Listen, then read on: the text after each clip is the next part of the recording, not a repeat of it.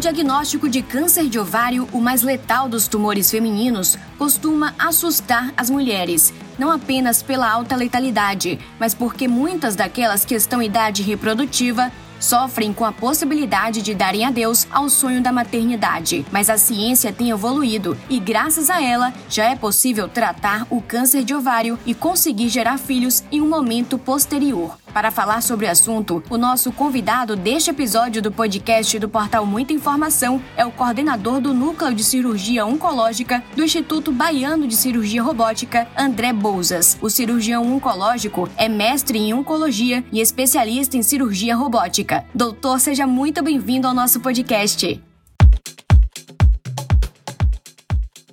Olá, Bruna. Obrigado pelo convite. É um prazer estar falando aqui com vocês do podcast Portal Muita Informação. Estou à disposição para as perguntas.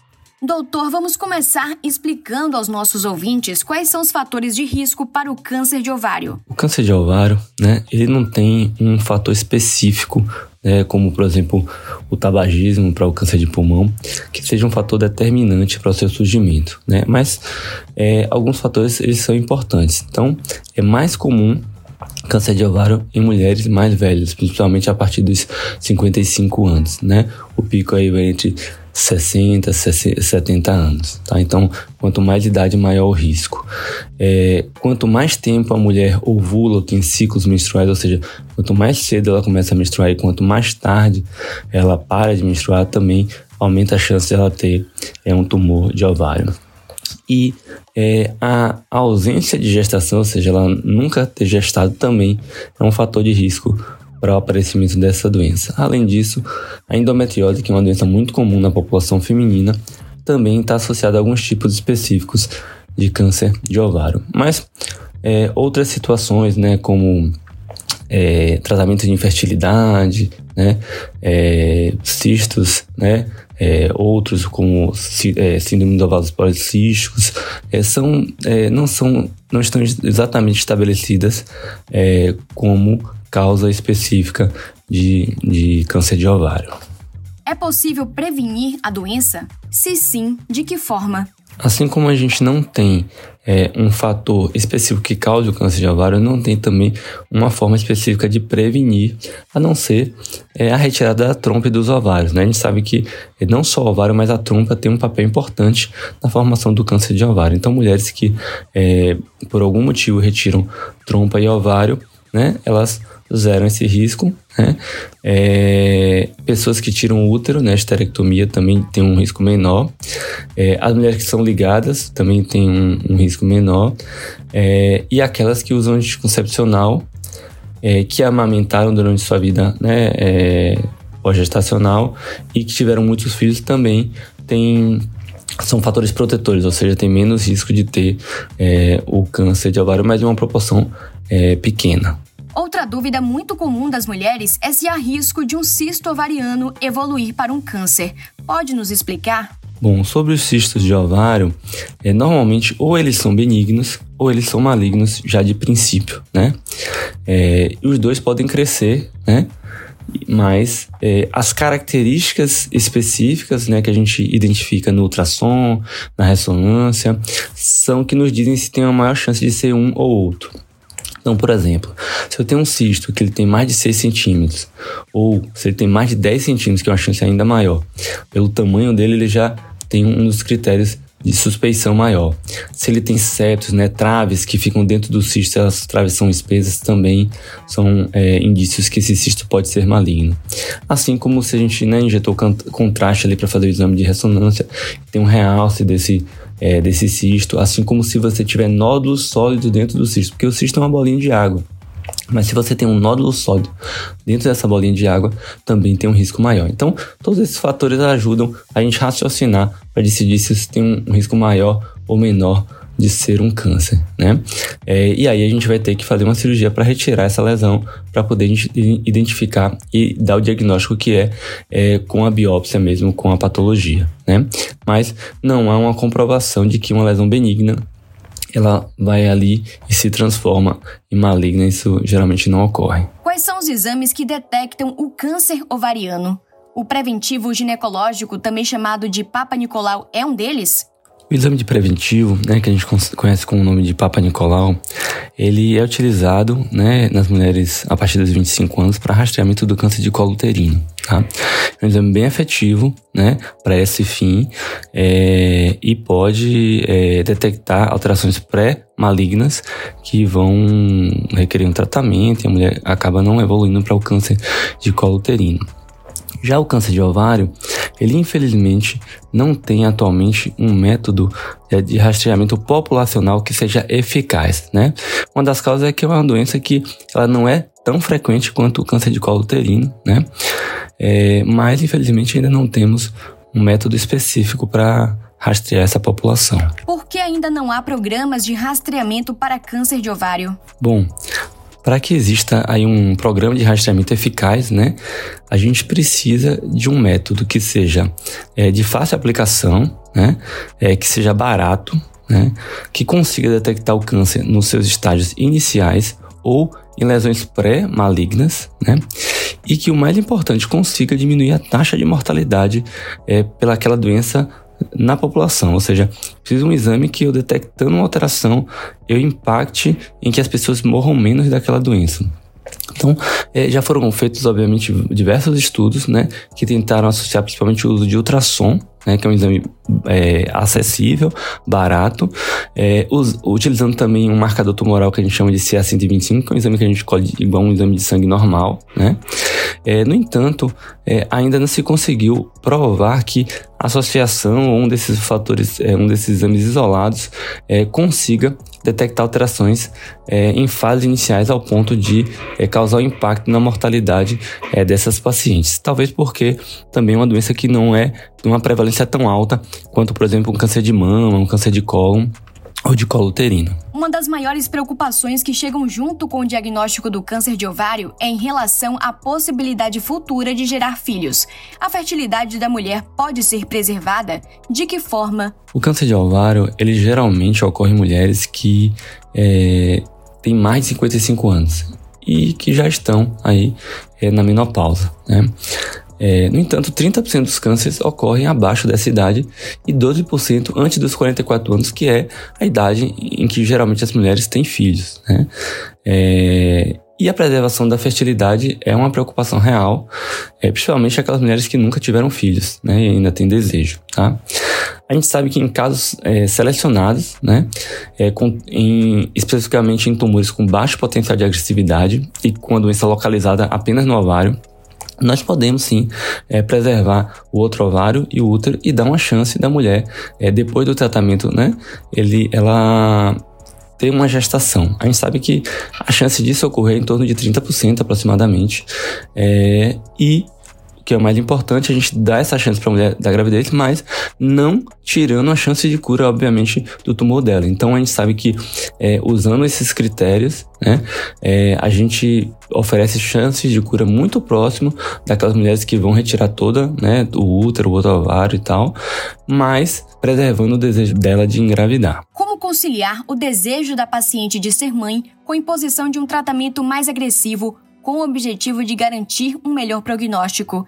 É preciso adotar uma abordagem multidisciplinar, incluindo psicoterapia, e nesses casos, a decisão da paciente e da família é soberana? Medicina, é, a gente sempre coloca a paciente em primeiro lugar. Né? É, então a gente é, entende que tratar e curar quem está doente é de fato a prioridade. Né? Então, se para garantir um melhor prognóstico, ou seja, melhores chances de cura, for necessário um tratamento mais agressivo, é, será indicado esse tratamento para essa paciente. Não significa que será imposto à paciente esse tratamento, já que ela tem autonomia para decidir é, sobre o que ela acha melhor para ela mas é importante o médico sempre é, colocar os prós e contras, ou seja, o que é que vai acontecer se ela não fizer o tratamento ideal e o que é que vai, o que é que pode acontecer é, se ela fizer, para ela tomar essa decisão de maneira é, mais coerente, né?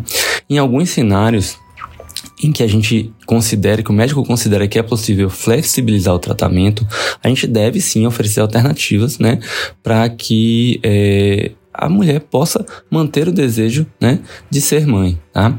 Mas esse processo, ele é complexo, ele passa por discussões multidisciplinares, né, e acompanhamento e, e, e opinião de vários profissionais, inclusive com um acolhimento ao paciente que passa principalmente é, pela avaliação e acompanhamento da psicologia, né, que tem um papel fundamental é, no, na, no tratamento das neoplasias de um modo geral e nesse caso específico mais ainda. No que consiste a cirurgia robótica e quais as vantagens dela para o tratamento do câncer ovariano? A cirurgia robótica, ela na verdade é um avanço da cirurgia laparoscópica consiste em que a gente utiliza né, um equipamento sofisticado, né, desenvolvido especificamente para isso, que é um robô, né, é, que ele transmite para dentro do paciente os movimentos que eu realizo, né, o cirurgião, numa cabine que fica a poucos metros do paciente. Existem pinças especiais, né, que estão dentro do paciente e acoplados a esse robô, que é, fazem movimentos muito delicados e precisos sob o meu comando, além de uma câmera com uma lente de aumento, onde eu consigo ter uma visão muito melhor e uma visão tridimensional que eu não tenho, por exemplo, na laparoscopia. Né? Isso permite realizar cirurgias é, das mais diversas, né, com muita segurança, menos perda sanguínea, menos dor e principalmente uma melhor recuperação é, pós-operatória. Realmente é uma cirurgia é, de avanço né? Ou seja, são, é o que há de mais moderno hoje em cirurgia oncológica e de um modo geral. O câncer de ovário impõe muitos desafios. Além da cirurgia, quais os tratamentos mais utilizados atualmente? A cirurgia realmente é o pilar né, do tratamento do câncer de ovário, mas além dela, é, nós dispomos de quimioterapias né, que estão bem estabelecidas, é, que têm por objetivo destruir aquelas células residuais, né?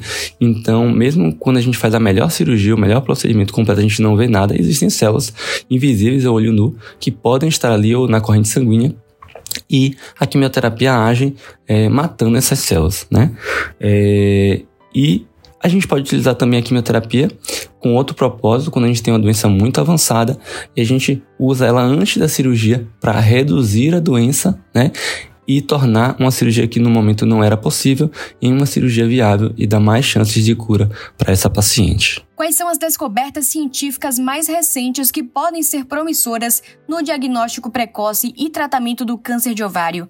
A vacina é uma realidade próxima? Atualmente, é, além das quimioterapias é, já consolidadas, existem drogas, né, que mais modernamente têm sido utilizadas que elas inibem né, é, enzimas que participam da linha de reparo do DNA. Né?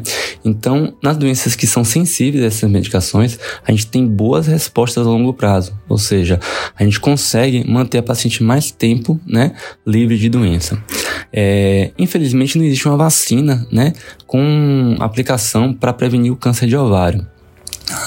Mas pacientes com mutações genéticas que, que sabidamente elevam o risco do câncer de ovário, elas podem e devem ter seus ovários e trompas removidas assim que possível para que a gente previna essa doença. Então, essa é uma maneira é, de prevenção para a população específica que tem um risco acima da média da população é, para aparecimento do câncer de ovário. Muitas mulheres com filhos e na pós-menopausa, porém sem risco genético, cogitam a possibilidade de retirada dos ovários para evitar o câncer, que ainda tem altas taxas de letalidade.